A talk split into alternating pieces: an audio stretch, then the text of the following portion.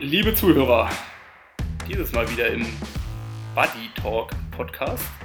Bocky und Nils, äh, worüber haben wir gesprochen? Wir reden über, als Bocky seine Profikarriere wieder auferleben lassen hat und trainiert hat wie ein Wilder, war ich in Budva bei der Challenge und habe es mir nicht nehmen lassen, direkt sechs Tage später in Mallorca nochmal an der Startlinie mein Bestes zu probieren. Zweimal Platz vier. Ich würde sagen, erster Verlierer. Bocky sagt, Sieger der Herzen. Ich sag Best of the Rest. Best of the Rest. Ähm, Sieger der AK35. Bin ich schon. Sieger der Herzen. Ähm, auf jeden Fall, ich hatte sehr viel Spaß, aber es soll es noch nicht gewesen sein. Es geht noch weiter. Ironman Südafrika steht vor der Tür. Aber und das Altherrencamp mit Andy Rellert. Und das Altherrencamp. Zusammen sind wir schon fast 80 Jahre. 80 Jahre Erfahrung. 80 Jahre 80 Jahre Triathlon-Erfahrung gepaart in zwei äh, Meet Two Weeks Mallorca. So. Ihr könntet, ihr könntet vom Alter her zusammen der Opa von Frederik Funk sein.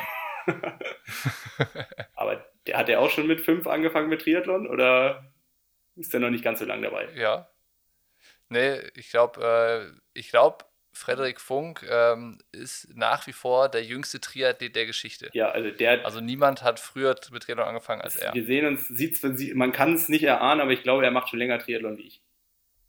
Ja, das kann, das kann tatsächlich sein. Aber auch darüber haben wir ja gesprochen, wie, wie euer Wochenende bei der Challenge ähm, Pegera war. So sieht's aus. Ähm, und dass er die Profi, die versammelte Profimannschaft ähm, zur After Race Party eingeladen hat. Ja, das stimmt. Ich will noch ganz, ich will noch ganz kurz, äh, bevor es losgeht, die Chance nutzen und die Leute zu einem richtig leckeren Porridge einladen, Nils. Ist das okay für dich? Sehr gerne. Ich habe da auch schon eine Idee und ich wüsste eventuell sogar, wo es hingeht. Aber erzähl du, Spocky. Ja. Ja, es geht in, nämlich in den Webshop von Three Bears. Ähm, und weißt du was? Es gibt bei Three Bears jetzt einen Porridge, der schmeckt wie Weihnachtsmarkt zum Löffeln. Und da ist nicht mal Zucker Lass drin. Lass mich ran, der heißt Winterzauber.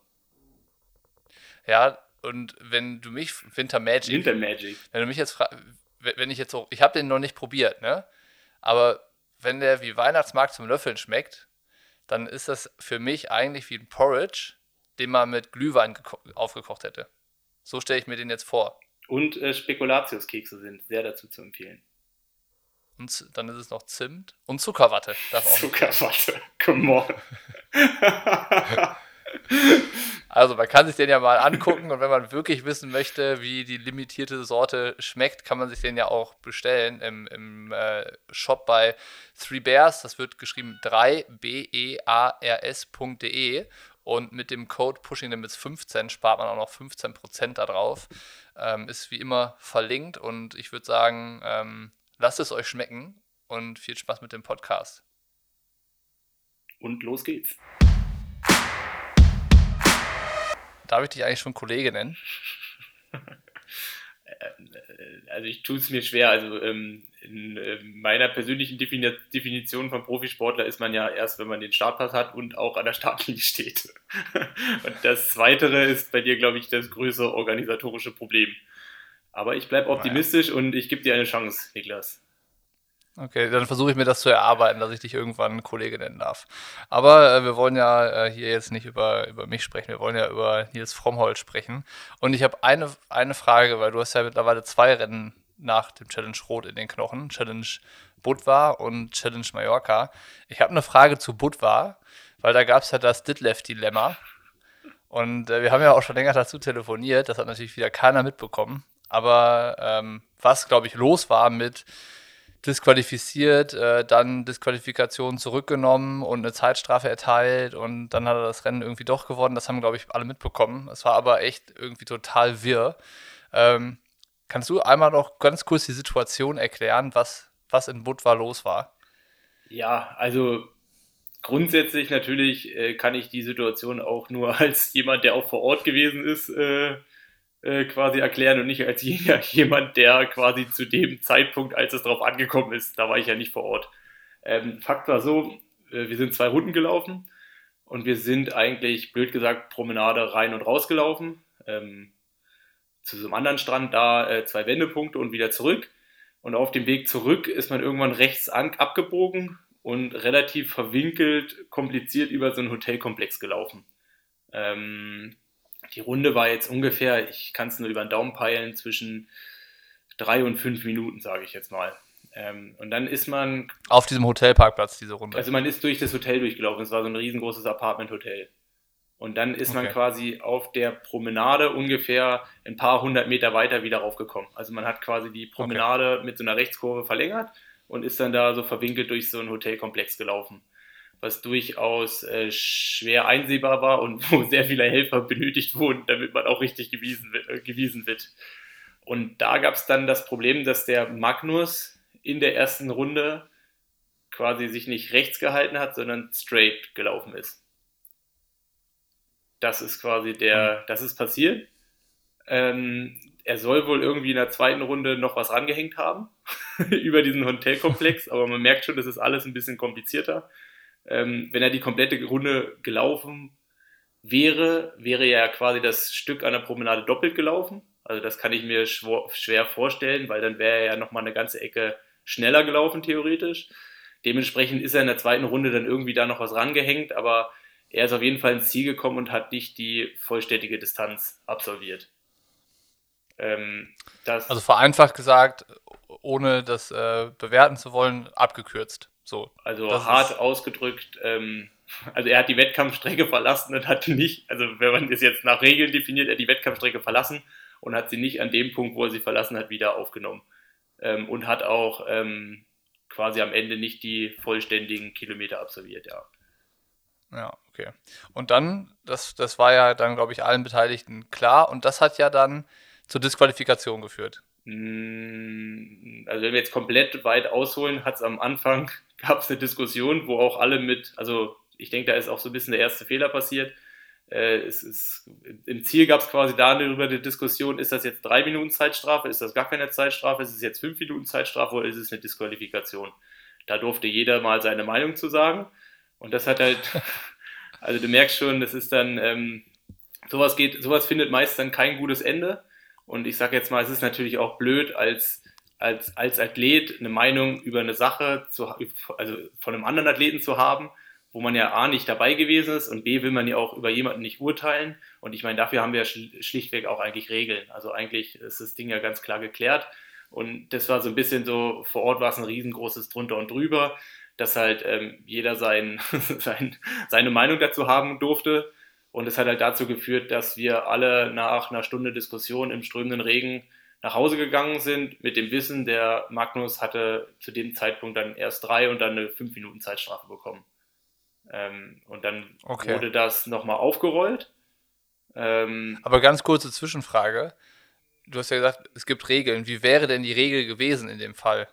Ähm, also Meinung darüber hin oder her? Ja, ist natürlich, ist natürlich eine total schwierige Situation. Also auch Entschuldigen zu finden ist natürlich auch schwierig. Und ich denke mal, es ist ja auch allen klar, dass der Magnus in dem Moment nicht absichtlich gehandelt hat, sondern dass es dann auch aus der Situation einfach was passiert ist, was nicht passieren darf. Ähm, aber auf keinen Fall hat er irgendwie absichtlich irgendwie schummeln wollen oder gegen die Regeln verstoßen wollen. Ähm, aber die Regel besagt halt ganz klar, ähm, wer die Wettkampfstrecke verlässt, muss die Wettkampfstrecke an dem Punkt wieder aufnehmen, beziehungsweise ähm, es sei denn, es besteht irgendwie Gefahr für irgendwas. Dann darf man äh, mhm. quasi irgendwie äh, Kurven cutten oder weiß ich, beim Radfahren mal auf die andere Seite kommen, weil man sonst nicht überholen kann. Ähm, genau, und natürlich auch, und ich meine, so lernt ja jeder auch Triathlon kennen, der Athlet ist selbst dafür zuständig zu wissen, wo lang es geht. Ähm, was natürlich auch relativ groß in den Regeln steht. Und ich glaube, jeder, der schon ein bisschen länger Triathlon macht, hat mit dieser Regel auch äh, leider irgendwo schon mal äh, Berührungspunkte gehabt. Sei es als derjenige, der davon profitiert, sei es derjenige, der davon nicht profitiert hat, sei es derjenige, der mal in die falsche Richtung geleitet wurde oder eine Runde zu viel oder zu wenig. Schlussendlich ist der Athlet immer dafür zuständig, ähm, die volle Strecke auch ähm, zu absolvieren. Also das ist halt quasi Punkt. Und ich meine, da merkt man ja schon, wenn man die Regeln dann ganz krass in die Richtung interpretieren würde, ähm, was man dann ja auch im zweiten Schritt gemacht hat mit der Disqualifikation, mhm. das wäre quasi der Weg, wie man, ähm, wie, wie, man hätte damit auch umgehen können. Ähm, schlussendlich wurde die Disqualifikation dann im dritten Schritt, also man hat das Ergebnis ja quasi erst mit der Zeitstrafe, dann die Disqualifikation und ist dann zwei Tage später, nachdem der Magnus auch nochmal Einspruch, äh, oder hier, wie heißt es, wenn man nochmal hier ähm, sich beschwert oder äh, Einspruch einlegt, mhm. da wurde dann quasi entschieden, dass der Radfahrer ihn wohl aktiv darauf hingewiesen haben soll, dass die Strecke nicht richtigerweise rechts lang geht, sondern links. Und er quasi nur dem Radfahrer als verlängerte Hand vom, von der Organisation äh, quasi ähm, äh, äh gefolgt ist. Dementsprechend okay. ähm, hat der Radfahrer, äh, Schrägstrich, die Organisation dann den Fehler auf seine Kappe genommen. Was dann dazu okay. geführt hat, dass es bei dieser 5-Minuten-Strafe gewesen ist. Ist natürlich jetzt für alle Seiten blöd. Also es gibt einen Gewinner, der nicht die komplette Strecke absolviert hat. Es gibt. Ähm, ich wollte gerade sagen, das ist am Ende für alle Beteiligten irgendwie uncool. So, ne? ja, also es gibt den stärksten Athleten, der wahrscheinlich gewonnen hätte oder er jetzt auch ja gewonnen ja. hat, der ja auch nichts ab, der sich irgendwie in dem Sinne ja keiner Schuld bewusst ist. Und ähm, ich meine, da ist ja so ein riesengroßer Rattenschwatz dann da irgendwie hinten dran. Schlussendlich ist, glaube ich, niemand zufrieden gewesen, wie die Situation so gelöst wurde. Also ich glaube, ähm, jeder hätte sich gewünscht, dass man am Sonntagabend eine klare Entscheidung getroffen hätte, dass man dadurch auch einfach so ein bisschen Ruhe reingekommen ist, weil ich weiß nicht, ich saß mit dem, mit dem Rüdi und auch Patrick, wir saßen irgendwie gefühlt noch im Einteiler zwei, drei Stunden später zusammen und haben eigentlich überlegt, was jetzt eigentlich schiefgelaufen ist oder wie man mit so einer Situation umgehen kann und muss. Ähm, und das ist natürlich alles irgendwie unbefriedigend. Ähm, auch dann die ganze Sache, wie sie dann halt auch nach außen gekommen ist. Also ich glaube, die wenigsten haben aufgrund von dem, was so auch über die Pressemitteilung kommuniziert wurde, ähm, das so richtig interpretiert, wie, es, wie ich es vor Ort erlebt habe. Ähm, weil der mhm. Magnus Dietlev war der stärkste Athlet, aber er war jetzt auch nicht so stark, wie er jetzt überall, ähm, überall quasi dargestellt wurde, sondern er hat halt auch ein, zwei Minuten beim Laufen geschenkt bekommen und war dementsprechend dann vielleicht halt auch zwei, drei Minuten weiter vorne und deswegen ist diese 5 Minuten Zeitstrafe jetzt auf jeden Fall auch ähm, nicht total weit weggeholt, weil ähm, die hätte er auf jeden Fall weitestgehend auch noch laufen müssen. Hast du mal, hast du dich mal in die Lage von Magnus versetzt? Ja, na klar. Und, so, hast, ähm, mal, hast du mal versucht, so zu überlegen, was wäre, was, was hättest du gemacht, wenn dir das passiert wäre? Ich hätte genauso argumentiert wie er. Ähm, ja das, also er sieht sich ja auch selber als derjenige, der dem eigentlich am meisten Schaden zugefügt wurde. Ähm, ja, klar, ich kann ja. ihn ja auch vollkommen nachvollziehen. Es ist halt, ähm, jeder kennt das, man guckt sich so eine Laufstrecke halt nur halbherzig an.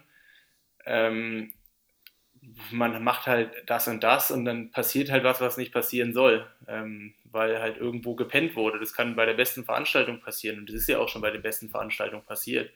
Ähm, was in meiner Interpretation so ein bisschen neu passiert ist und was ich bisher noch nicht so kannte, war halt vielmehr, wie man damit umgegangen ist. Also, dass man jetzt pro, pro Athlet entschieden hat und nicht pro Regeln. Und das ist natürlich irgendwas, was man hinterfragen muss. Aber seine Argumentation kann ich voll nachvollziehen, weil ich meine, es geht um dieses Challenge-Ranking, es geht um die PTO-Punkte, die jetzt irgendwie auch blöd bestimmt werden müssen, weil wie will man sowas berechnen, wenn man ja auch eine Leistung über irgendwelche Algorithmen äh, in ja. Punkte umwandelt.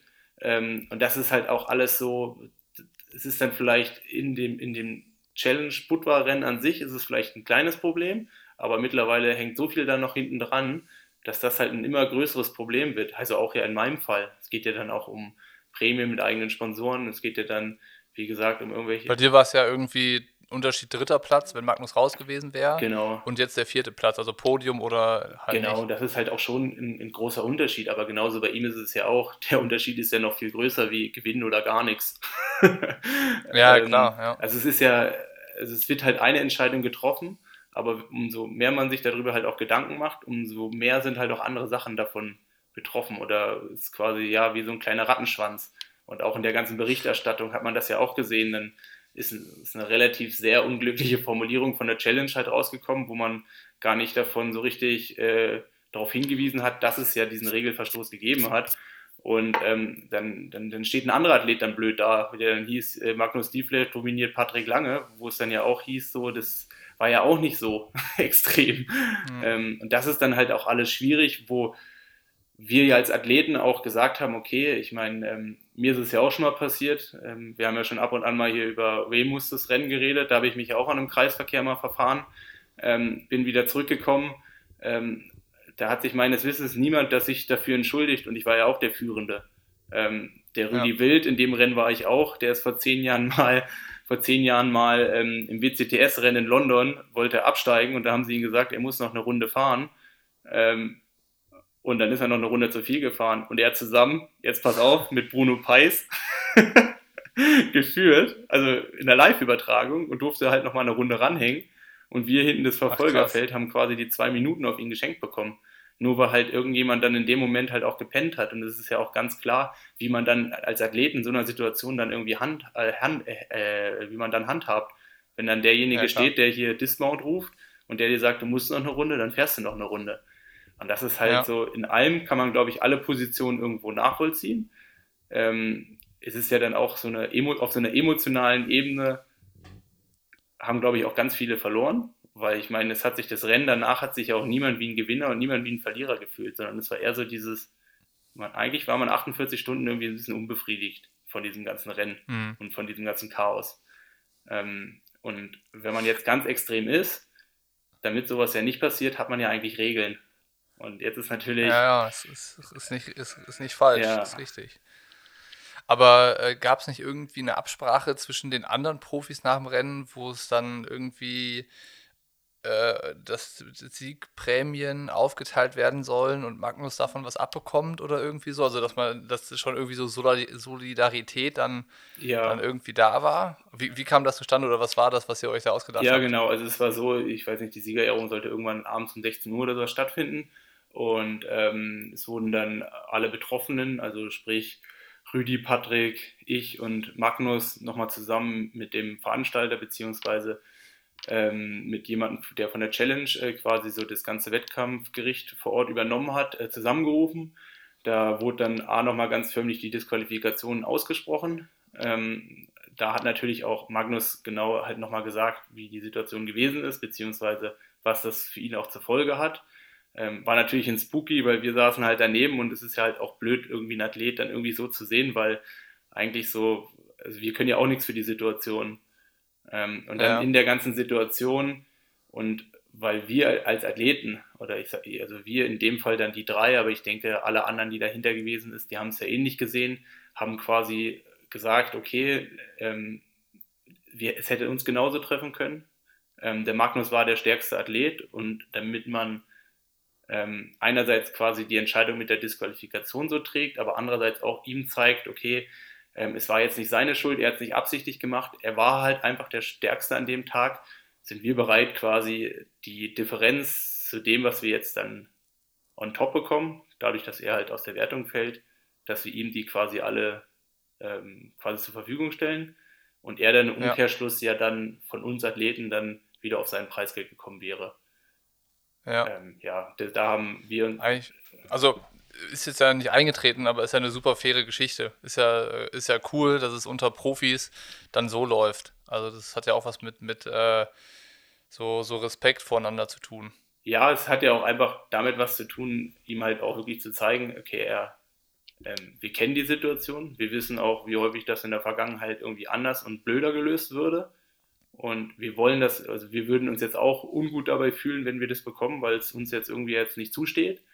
Ähm, mhm. Und ich meine, es ist ja dann auch so, ich meine, so mit der Disqualifikation hätte er quasi ein komplettes Wochenende bezahlt und hätte nichts zurückbekommen, weil halt irgendjemand mhm. anderes vielleicht auch einen Fehler gemacht hat. Und so hätte er zumindest dann so, ich sag jetzt mal, die ganzen Umkosten und hätte dann halt noch was an top bekommen und hätte halt das ganze Rennen dann irgendwie dann auch nicht umsonst gemacht. Ähm, ja, das ist so dann das. Aber kann, kann, kannst du sagen, also wie die Situation war, wissen wir und dass es auch irgendwie blöd ist für alle Beteiligten und äh, ähm, dass man dazu, glaube ich, eine, gar keine Meinung haben braucht, ist, ist auch irgendwie klar.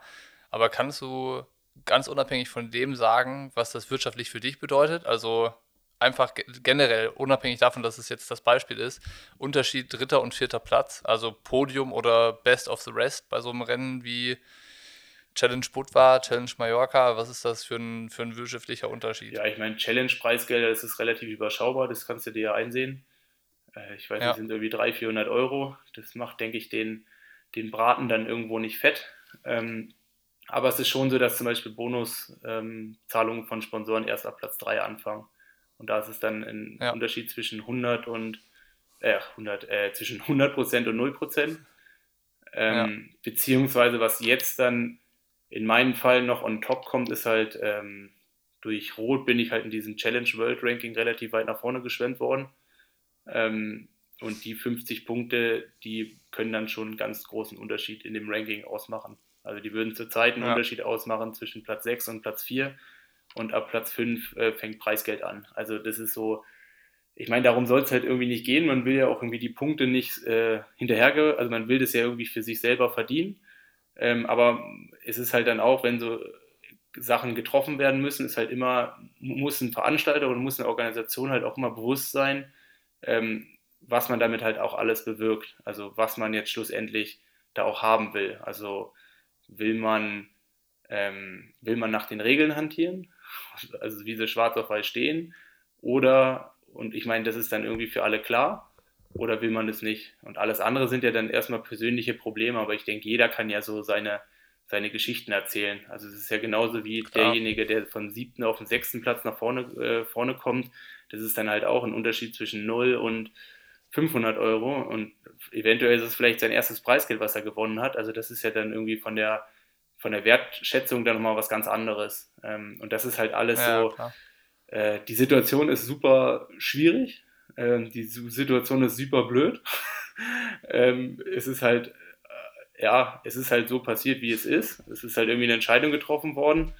Ähm, ich denke halt, wie das kommuniziert wurde und wie es gemacht wurde, ein bisschen unglücklich, weil ich glaube, am Ende hat auch niemand so ganz verstanden, was jetzt eigentlich passiert ist. Ähm, Ja. Und das ist halt irgendwo das, was so ein bisschen schade ist. Ähm, und das, was eigentlich ja, dann eigentlich auch. Ich meine, wir hatten ein cooles Wochenende in Budva. Ähm, wir hatten irgendwie ein cooles Rennen.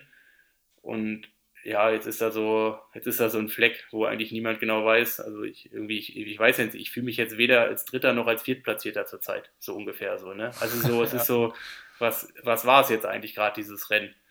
Ähm, Ja, ja. Ich will nicht Dritter werden. Ähm, aber Vierter werden ist genauso unbefriedigend. So, also es ist total komisch. Also es ist so, ähm, ja, und ich denke, so geht es dann irgendwie vielen. Und ich denke halt auch, und ähm, dass man da in Zukunft halt, ja, dass das, also man muss irgendwelche Vorkehrungen treffen, dass das nicht nochmal so funktioniert. Man muss dazu halt noch sagen, es, es gibt halt in Montenegro kein, äh, kein Triathlon-Verband. Also es ist, es war halt auch eine, eine, eine Veranstaltung, wo so ein bisschen Triathlon-Aufbauarbeit geleistet wurde, was halt auch super cool war. Und der Veranstalter, das war ein, ein Typ, also der hat da irgendwie zur Pressekonferenz seine 100 Homies da eingeladen und die haben da irgendwie für Stimmung gesorgt. Also es war dann irgendwie bei der Pressekonferenz waren mehr Leute da, wie beim, wie, wie gestartet sind. Also und Helfer waren noch mal viel mehr da. Ähm, und du hast halt schon gesehen, ähm, der hat halt richtig Lust drauf, aber dem fehlen halt irgendwie so ähm, Leute, die So die Infrastruktur. Genau, und dann halt auch um dieses Nötige, was man braucht, was wir als Athleten ja auch alle mal haben wollen, was von uns ja auch gefordert ist, so dieses Professionelle, das hat halt so ein bisschen gefehlt an manchen Ecken und Enden. und, und das Ja. ist halt so das, was so ein, so ein bisschen schade ist und blöd gesagt, ich meine, es redet ja auch niemand mehr über das Rennen ähm, an sich und hätte man Haben wir jetzt auch, haben wir jetzt auch. ja, und hätte man es anders gehabt, dann hätten wir jetzt darüber geredet, dass das Rennen ja eigentlich auch gar nicht so schlecht gewesen ist. also so, also meine Performance, die bleibt ja die gleiche. Also ob der, der Magnus hat eh sein eigenes Rennen gemacht ähm, und wir haben dahinter unser eigenes Rennen gemacht. Dementsprechend ähm, hatte das ja nichts miteinander zu tun. Ja, ich wollte auch äh, tendenziell weg von diesem äh, Magnus-Thema und Challenge Put war Disqualifikationshalsstrafe hin und her. Von dem Chaos wollte ich so ein bisschen weg und hatte da so ein bisschen die Überleitung jetzt versucht zu Mallorca. Du hast es ja gesagt mit diesem World-Bonus von der Challenge. Kann man vielleicht noch ganz kurz erklären. Ich weiß gar nicht, ob den äh, alle kennen, weil der ist gar nicht so, so richtig bekannt. Den gibt es ja schon seit Jahren jetzt, dass irgendwie die Challenge nochmal ein eigenes Bonussystem hat. Du kannst bei jedem Challenge-Rennen Mitteldistanz und Langdistanz Punkte sammeln und dann gibt es am Ende des Jahres so eine Gesamtwertung, wo eine gewisse Auswahl von den Rennen, also die besten Ergebnisse dann einfließen. Und ähm, ich glaube, ganz am Anfang gab es für den Sieger von diesem World Bonus mal 30.000 Gibt's Euro immer noch. on top am Ende des Jahres. Immer Gibt noch, 30.000 sind. Ich meine schon. Ich glaube, das hat immer, zweimal hat es der Pablo da Pena, glaube ich, gewonnen, weil er das auch immer geschickt gemacht hat mit der, mit der Rennen- und Saisonplanung. Und ähm, ja, jetzt ist es halt so, wie gesagt, das hattest du dann ja auch äh, aufkommen sehen, dass da nochmal vielleicht was geht. Und dann hast du dich ja kurzfristig nach Budva dazu entschlossen, nach Mallorca zu fliegen und sechs Tage später nochmal einen Anlauf über die Mitteldistanz äh, zu wagen. Ähm, war das rein aus der Überlegung mit dem Challenge World Bonus? Oder was war der Gedanke dahinter? Weil zwei Mitteldistanzen innerhalb von sechs Tagen ist ja auch erstmal ein knackiges Programm. Ja, ähm, es gab mehrere Überlegungen. Also das war erstmal Plan A. Also ich hatte das schon mal so geplant, habe mir dann aber genau mit diesen sechs Tagen immer schwer getan. Er hätte eigentlich gern so das andersrum gehabt, Samstag, Sonntag und dann acht Tage. Das wäre so in meinem mhm. Fall optimal gewesen. Ähm, klar spielt das Challenge-Ranking dann auch rein. Also der Plan, für den ich mich dann entschieden habe, über den wir ja mal auch sprechen wollten noch Mitte September, zum Glück haben wir es nicht gemacht, war eigentlich der, ähm, dass ich jetzt quasi nochmal zwei Rennen mache, die auch unter verschiedensten Gesichtspunkten ähm, absolviere ähm, und dann quasi in den letzten Block für Südafrika reingehe. Und dann hat sich das jetzt mit Rot und äh, da habe ich mich mit diesem ganzen Ranking-System beschäftigt und da kam natürlich dann auch am Ende raus, äh, die Chance, die mir dieses Ranking ähm, bietet, die ist größer wie das Rennen, was ich dann irgendwie in Portugal machen kann. Ähm, also in Portugal hätte ich halt ein, ähm, ein, ein Vorbereitungsrennen gemacht ähm, oder halt. Das wäre ein Ironman gewesen, genau, ne, der nicht in dieses Es war auch ein 73, genau, es wäre dann halt, äh, hätte ich mich für die 73 WM qualifizieren können, aber ansonsten ähm, wäre es ein ganz normales 73 Rennen gewesen. Und da habe ich halt auch gesagt, okay, eigentlich, ähm, ja, wenn ich jetzt die Chance habe, ähm, dann würde ich die auch gerne wahrnehmen, weil ich, ich meine, 30.000 für den Sieger hört sich immer gut an, aber es ist dann halt auch so, dass das noch bis Platz 5 runter ganz, ganz, äh, ganz okay ist. Ähm, ich glaube, es geht irgendwie bei 3 los, 3, 8, 15, 20 irgendwie so. Ähm, ich guck's mal eben nach. Und es ist halt alles relativ eng beieinander. Ähm, und deswegen habe ich dann einfach auch gesagt, so, okay, ich mache das jetzt einfach. Ähm, unter dem Gesichtspunkt, dass, und so war sowieso für mich selber die Rennen auch schon geplant, dass ich in Budva an sich mal probiere, beim Laufen halt irgendwie zu zünden. Und so Mallorca habe ich dann mehr unter den Gesichtspunkt gemacht, halt auf dem Rad halt mich nochmal so ein bisschen zu hart zu gehen, um dann halt auch einfach zwei, drei Sachen zu testen, die dann für Südafrika wichtig sein sollen. Und ähm, der Vorteil jetzt mit diesen zwei Rennen innerhalb von sechs Tagen ist natürlich, dass ich jetzt eine Woche auch mehr Zeit habe zum Trainieren und halt diese Zwischenphase zwischen zwei Rennen bisschen kürzer gehalten wird, weil sonst, wenn man halt zwei Rennen macht, dann ist es halt immer so ein bisschen blöd, dann machst du halt drei Tage Ruhe, trainierst wieder vier Tage, hast wieder drei Tage Ruhe und das habe ich mir jetzt ein bisschen aufgespart ähm, auf die Gefahr hin und es hat sich jetzt natürlich auch so ein bisschen äh, bewahrheitet, dass sechs Tage natürlich nicht zu 100% Regeneration reichen, sondern vielleicht nur zu 97 oder so, aber ähm, ja. unter allen Gesichtspunkten kann ich mit den beiden Rennen, wie sie gelaufen sind, was ich mir für Ziele gesetzt habe, wie ich die umsetzen konnte, eigentlich ähm, auch leben. Ist natürlich dann blöd, dass am Ende jetzt äh, zweimal so der erste Verliererplatz rausgekommen ist. ja, wenn du hier deine, deine Planung ein bisschen ausgeführt hast, habe ich mal eben nachgeguckt. Äh, Challenge World Ranking. Also es gibt für einen Sieger äh, 30.000, für einen zweiten 20.000, für einen dritten 14.000, für einen vierten 8.000 und für den fünften Platz noch 3.000. Und bei Männern führt Patrick Lange und bei den Frauen Anna Haug. Und ich glaube, Freddy Funk ist durch seinen Sieg ähm, jetzt auf Platz 2. Genau, Fred ist Zweiter. Und ich müsste jetzt irgendwie. Da kann, er, da kann er uns auch mal auf einen Kaffee einladen am Ende des Jahres, würde ich sagen. Ja, aber bei Fred muss man wirklich sagen, er hat am Samstag schon wieder die komplette Bande die, die Drinks übernommen. Ich weiß nicht, ob da noch so viel übrig ist.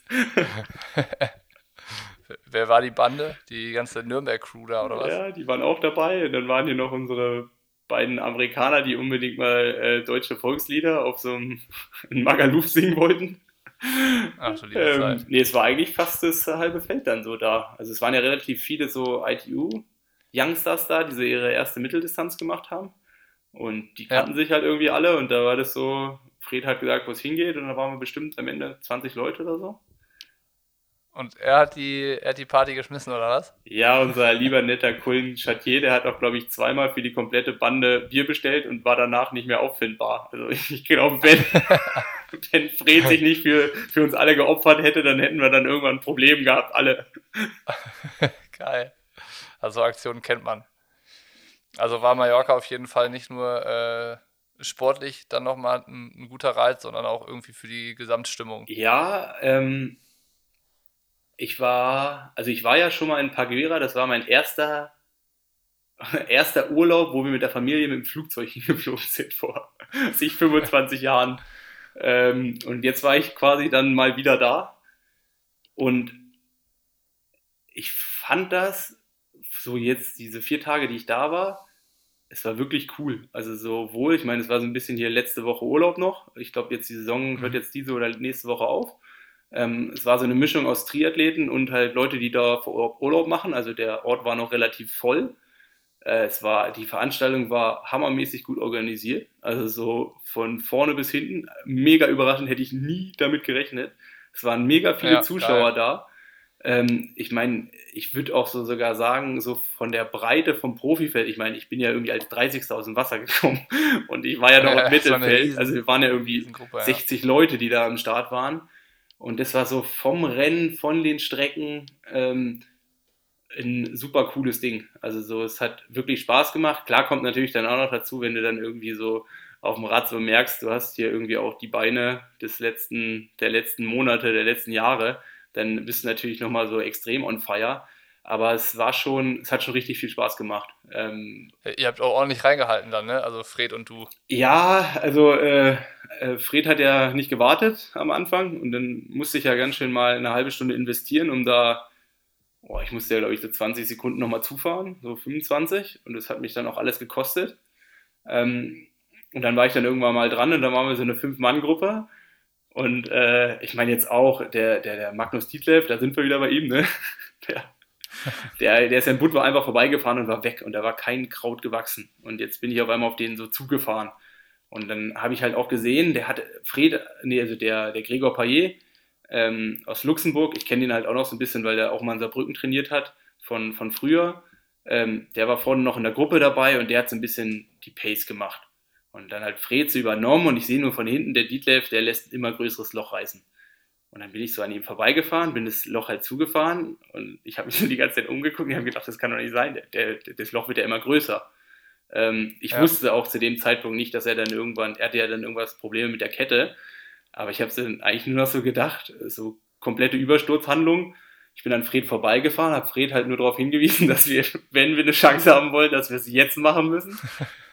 Und ich glaube, dann sind wir eine Stunde lang alles gefahren, was wir konnten und haben uns halt auch jedes Mal nochmal darauf hingewiesen, dass wir jetzt gerade wirklich den abgehängt haben und dass wir jetzt hier, äh, dass, wir, dass wir dem jetzt mal richtig äh, äh, zeigen, wo der Frosch die Locken hat. Und das hat halt schon so. Also habt, also habt ihr euch so richtig Sprüche noch zuge, zugeworfen oder, oder, wie müssen wir uns das vorstellen? Ja, schon. Fred war am Anfang immer so ein bisschen, ähm, der hat das nicht so richtig wahrhaben wollen. Also ich auch nicht, aber ich habe es mir nicht anmerken lassen. Ich habe ja zumindest so halb gesehen. Ähm, aber Fred hat mich ja gleich am Anfang direkt wieder überholt und hat gesagt, der ist ja wirklich nicht da. Und ähm, ja, und dann ging es dann halt schon, wir haben uns schon dann so ein bisschen gegenseitig motiviert. Ich denke, wir haben uns dann, also ich glaube, Fred hat noch einmal probiert, mich abzuhängen, beziehungsweise hat das mir danach gebeichtet. Als er dann gesehen hat, dass das halt auch nicht so funktioniert, haben wir dann eigentlich auch danach schon zusammen an einen Strang gezogen. Und das hat halt schon richtig Spaß gemacht. Also es war dann halt einfach, ähm, ja, es war halt auch klar, das ist jetzt unsere Chance. Der Vorsprung wird immer größer, die hinten gehen halt hoch, die Strecke hat es halt vollkommen zugelassen. Ähm, es war schon dann profiliert mit knapp 1000 Höhenmetern ähm, und auch viele schnelle Passagen. Äh, jetzt nicht unbedingt so richtig technisch, aber es hat uns halt vollkommen in die Karten gespielt. Ähm, und das hat halt. Äh, Man hat es auch im, im Livestream gesehen, dass du ihm noch einen Schulterklopfer gegeben hast. Ja, also ich meine, ich muss ja meine. ich muss ja deine Erfahrung. Genau, ich muss ja dadurch, also ich muss ja dann so die, die Jugend dann so der noch was weitergeben und dann, ach nee, ach Quatsch, das war auch, ich weiß gar nicht, was ich denn in dem Moment gesagt habe, aber es dann halt ähm, extrem männliche Gespräche finden ja dann auf so einem Fahrrad statt. Und da bin ich halt ein bisschen nah rangekommen, um, äh, ja, um ihn einfach nochmal zu berühren. Ja, ja. Man kann es verstehen. Absolut nachvollziehbar. Ja, aber dann beim Laufen ähm, hat, äh, hat der, der Azubi dir dann gezeigt, wo der Frosch die Locken hat. Ja, also Fred hat gezündet. also, also er hat dann schon ganz schön gezündet, aber ich glaube, hinten hat er auch ganz schön zu kämpfen gehabt. Und äh, ja, ich, ich will nicht, also es war schon so, dass ich auf dem Rad schon ähm, wusste, dass das halt schon schwer wird jetzt. Ne? Also so, ähm, dass das halt mit, dieser, also mit dieser Radvorleistung dass es A, eine, meine einzige Chance ist und dass das halt auch irgendwie auch mein Ziel war, aber dass es halt auch bewusst schwierig sein wird auch beim Laufen und das hat sich dann halt auch einfach bewahrheitet. Dazu kam noch, dass die Strecke jetzt nicht unbedingt dann äh, für so Aktionen mir dann die Karten gespielt hat. Also wir hatten vier Runden mit jeweils irgendwie sechs Wendepunkten, dann bist du hoch und runter, Kopfsteinpflaster und du bist eigentlich nur irgendwie einmal 800 Meter geradeaus gelaufen. Und das war halt einfach was, was mich dann einfach gekillt hat. Ähm, Gerade so, mhm. ja, die erste Runde ging noch so, die zweite vielleicht noch eine halbe. Und dann, dann war der Ofen aus und dann habe ich dann auch so gemerkt in der dritten Runde, oh, das wird ganz schwer. Und dann fängt man an zu wackeln. Ähm, dann geht die Energie überall hin, nur nicht dahin, wo sie gehen soll. Ähm, und dann sind die ja beide leider noch an mir vorbeigelaufen. Ähm, der Magnus dann, glaube ich, irgendwie so bei Kilometer 16, 17. Ähm, es ja. ist so, wie es ist. Ich denke, das war, ähm, also ich denke, A, mir fehlen dann halt noch so zwei, drei Minuten auf der Mitteldistanz im Laufen. Ähm, B ist natürlich, wenn man auch so sieht, ähm, ich war nicht nur der Älteste, der da vorne ist, sondern auch schon einer, der dann eher einen Fokus auf, ähm, auf, auf längeren Distanzen hat. Man darf halt auch nicht vergessen, Magnus und Fred äh, sind ja durchaus Top 10 Contender bei, bei der WM und ein Colin ist ja jetzt auch nicht ganz weit davon entfernt. Also es sind jetzt auch welche.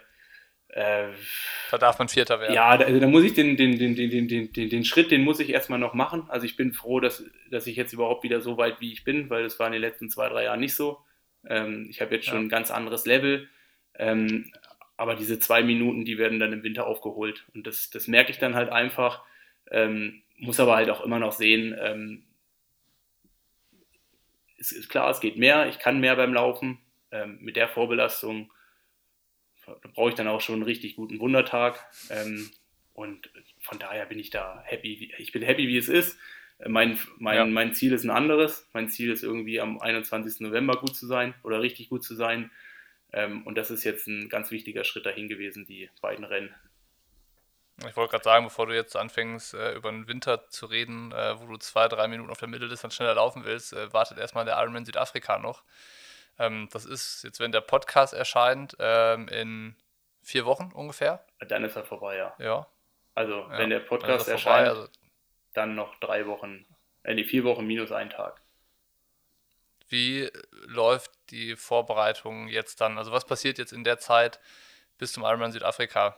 Wenn, äh, vielleicht nimmst du uns mit durch die Zeit bis zum Abflug. Genau. Die Tapering-Woche ist dann klar, aber erzähl mal. Genau. Achso, jetzt habe ich eigentlich das Wichtigste noch vergessen, warum es mir auch leicht gefallen ist, in, ähm, in Mallorca zu starten und nicht in, äh, in Portugal, was ich ja mal geplant habe. Ähm, ja. Jetzt, letzten Freitag, hatte mein Sohn ja noch Geburtstag.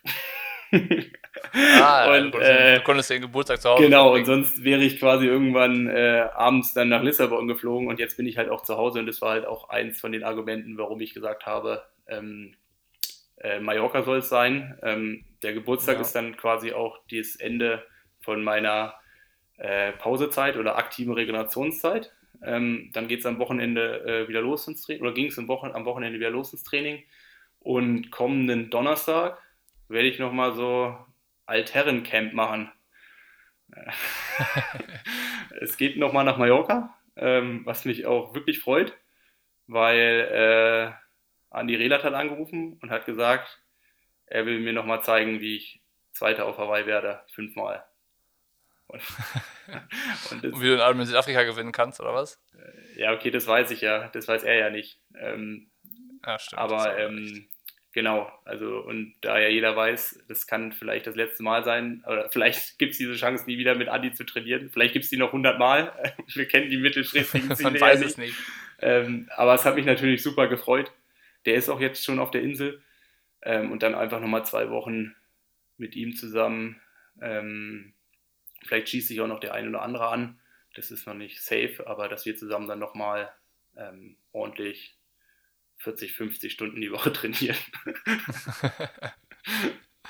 das heißt, du bist dann zwei Wochen auf äh, Mallorca, Feinschliff. Und wie ist dann der, der Reiseplan? Genau, dann geht's nach Hause. Dann bin ich äh, Wochenende zu Hause und dann geht es nach Südafrika. Also schon auch noch Reisestress, kann man sagen. Ja. Du fliegst montags in der Rennwoche, ne? Nach Südafrika. Ja, Montag oder Sonntag wahrscheinlich. Also ja. es ist ja dann also, ist ja abends dann immer der Flug. Ähm, Also du kommst freitags wieder. donnerstags. Ah, aber- okay, dann hast du Freitag, Samstag zu Hause. Genau, Freitag, geht's. Samstag und dann der Flug geht ja irgendwie immer abends 20 Uhr oder sowas. Ähm, genau, also dann mache ich hier noch ähm, Material ähm, austauschen, also quasi die schnellen Felgen rein und die langsamen lasse ich zu Hause. Und ähm, ja, alles, was man fürs Rennen braucht, habe dann noch ein, zwei Tage und dann genau geht es eigentlich direkt weiter. So habe ich es eigentlich auch immer gemacht. Ich glaube auch, ich war immer vor Südafrika, war ich auf Mallorca, außer ich glaube das eine Jahr. Da bin ich mir jetzt gerade nicht so hundertprozentig sicher. Auf jeden Fall 2019, 2014 habe ich so gemacht. Ähm, jetzt eher dann ja zufällig, weil es ist ja jetzt auch November und nicht April. Ähm, aber ich denke, das passt auch so ganz gut, weil die Flüge sind ja auch an sich relativ easy. Also nach Mallorca, ich meine, jetzt auf dem Hinflug habe ich es geschafft, von Haustür bis Hotelessen am Abend in unter fünf Stunden. Also es ist halt schon, Ja. ähm, Ja. ich meine, wir Ja, fahren das- jetzt nach Colonia San Jordi, das ist noch ein bisschen weiter wie jetzt Peguera, Praguera. Ähm, aber das schafft man dann vielleicht in sechs Stunden. Und das ist ja noch überschaubar. Und Südafrika ist ja ähnlich. Man, man steigt in den Flieger, man schläft und am nächsten Morgen ist man in Südafrika. Ja, ja, es, da muss man noch einmal umsteigen, ne? Und dann fliegt man nochmal irgendwie eine Stunde in Südafrika. Genau, du fliegst halt entweder nach Johannesburg oder Kapstadt. Und dann Ja. fliegst du äh, mit, so, mit so einer südafrikanischen Airline dann noch da so rum. Meinst du, wir kriegen vor Südafrika und nach dem Trainingslager mit Andi noch einen Podcast hin? Kriegen, also Dass du so mal ein bisschen aus dem Altherrencamp äh, berichten kannst? Oder ist das zu stressig dann so zwischen, zwischen den Reisen und äh, in der Rennwoche dann? Wir können es ja auch machen, wenn du in Südafrika bist. Also Ja, ich denk- wir brauchen ja nur eine stabile Ja, Internetleitung. nee, ich denke, das kriegen wir auf jeden Fall hin. Also es ist ja jetzt kein riesengroßer Stress. Also ich meine, du weißt ja, so, wenn so Altherren trainieren, passiert ja nichts Neues. Da wird ja nicht geredet, da wird gebonert. Da, wo gehobelt Geho- wird, da fallen. Späne. Nee, ähm, klar, das kriegen wir hin. Dann äh, kann ich gerne mal hier ein paar Insights sagen.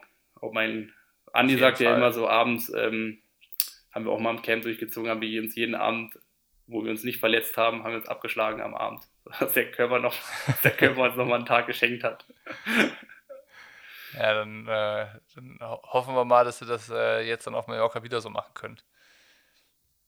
Das Altherrencamp. Ja, Bocki, du Bin bist, gespannt. ich weiß nicht, 30 bist du auch. Also du bist jetzt nicht so weit davon entfernt. Du bist Sportler. Ah, Ich bin eingeladen, oder Sportler was? bist du auch jetzt mittlerweile wieder. Ähm, ich, es gibt keinen Grund, äh, aber ähm, wie gesagt, ich glaube, Andi wird deine Karriere relativ kurz halten dann. Der wird mit dir kurz einen Prozess machen. Der hättest du vor Weihnachten, hättest du vor Weihnachten du Erklärungsnot. Ja, vor Weihnachten den ersten Ermüdungspunkt. Ja. Ja, oder du wärst psychisch voll im, im Eimer, wenn es dann heißt, so, hier, komm, trust me, eine, hier, ich kenne eine Abkürzung, hier noch rum, trust me, trust me, Bocky. Und dann ist die Abkürzung nachher 30 Kilometer, als wenn man normal, normal lang gefahren Ja, wäre. die Dauerläufe fangen dann immer bei einer Stunde an. Egal, was auf dem Plan steht. Ja. Das klingt absolut vernünftig. Ja, also es äh, ist jetzt vielleicht nicht hochwissenschaftlich, aber es muss ja auch nicht immer alles belegbar sein. Ich hoffe ja immer noch, dass du im Dezember dann äh, ein paar Tage mit nach Fuerteventura kommst, wenn wir da im Trainingslager sind. Ja, also ich, äh, Wir brauchen noch jemanden für die gute Stimmung, weißt du? ja, also ich meine, ähm, Und einen, der die Erfahrung hat. bei euch, also ich, also ich meine, schlussendlich ein bisschen Form werde ich ja noch rüber retten können. Ähm, aber Das reicht. Ein bisschen Form wird reichen. ich habe halt gehört, da ist die Selfish Night noch dazwischen. Wann ist die denn? Äh, letztes Novemberwochenende, glaube ich. Ja, wir fliegen ja erst am 2. Dezember. Ja, aber das stimmt, ja. Zwei- Gehst du zur Selfish Night? Ich gehe mal davon aus, ja. Also ich habe noch keine Einladung bekommen, aber ähm, ich, ich habe jetzt mal, äh, ich habe mir mal das, den Tag freigehalten. Okay. Ich meine, du kannst, hoffentlich kannst du, auch- vielleicht kannst du für mich abstimmen. Als Shooting Star des Jahres, oder was? Was kann man noch gewinnen? Kann man noch Keine irgendwas? Ahnung, du- Gibt es nicht irgendwie noch? Ich kann für dich, als, als Neoprenanzug des Jahres, kann ich für dich abstimmen. Ich werde schon irgendwie eine Kategorie finden, wo ich äh, auch mal gewinne. Ich hab, Allstar des Jahres, wobei das, das ist An- Andreas Rädert. oder Andreas Niedrig. Oder Andreas, ja, stimmt eigentlich. Für ein heißes, heißer Fight bei dem. Nee, ähm, dann müssen wir schauen, wie wir es hinbiegen mit Fuerteventura. Ja, wir kriegen das schon irgendwie hin. Wenn nicht, ähm, wenn nicht, äh, ich meine, habt, ich habe ja noch Zeit bis Juli auf jeden Fall. Ähm, Gehe ich jetzt mal davon aus. Dementsprechend, äh, ja, wenn es nicht im Dezember klappt, aber ich meine, ich habe es auf jeden Fall, ich meine, klar, man muss ja dann auch mal sagen, ich bin ja jetzt irgendwie auch seit eineinhalb Jahren im Training. So mal ein, zwei Wochen ähm, weniger machen wäre natürlich auch mal irgendwann ganz angebracht. Oder auch einfach mal hier zu sein. ähm, aber ist natürlich schon verlockend. Kann ich, äh, kann ich jetzt auch nicht direkt Nein sagen. Ja, wir hören uns ja ein paar Mal davor. So sieht's aus. Also, jetzt sind wir erstmal gespannt, äh, was du dann aus dem Trainingslager beim nächsten Podcast von Andi Niedrig und eurem Trainingslager Andi Niedrig. Andi, Andi Rädert, Entschuldigung, du hast mich ganz verwirrt, als du den wieder ins Spiel gebracht hast. Oder Andi Rädert früher natürlich. hieß es nur das böse Wort mit R. ja, wir müssen, wir müssen jetzt hier aufhören. Sonst kommt, sonst kommt da nichts Gescheites mehr bei rum. Also, äh, du berichtest dann ähm, darüber, dass ihr euch hoffentlich jeden Abend abgeklatscht habt und nicht verletzt nach Hause gereist seid. Ja, davon werde ich berichten. Ähm, und wie erfolgreich das ist, das sehen wir, könnt ihr dann hoffentlich alle, aller spätestens im November sehen.